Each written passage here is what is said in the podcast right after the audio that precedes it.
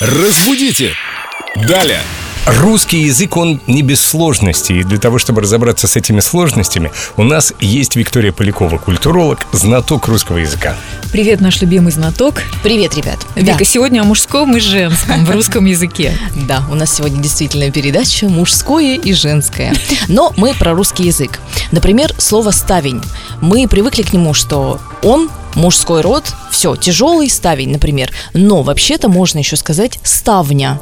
Тяжелая ставня. И словари допускают такое употребление. Либо вольер. Знали ли вы, что вообще-то можно сказать еще и вольера? Знали.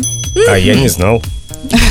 Ты Да? в зоопарке не бываешь. Я тоже небольшая поклонница зоопарков, но все же вольера и вольер допустимые слова. Главное, чтобы рядом с этой вольерой не стоял Валера, а то может возникнуть какая-нибудь путаница и недопонимание, и даже, может быть, стрессовая ситуация. Да, еще у нас есть э, несколько слов, у которых тоже может быть как мужской, так и женский род. Например, георгин.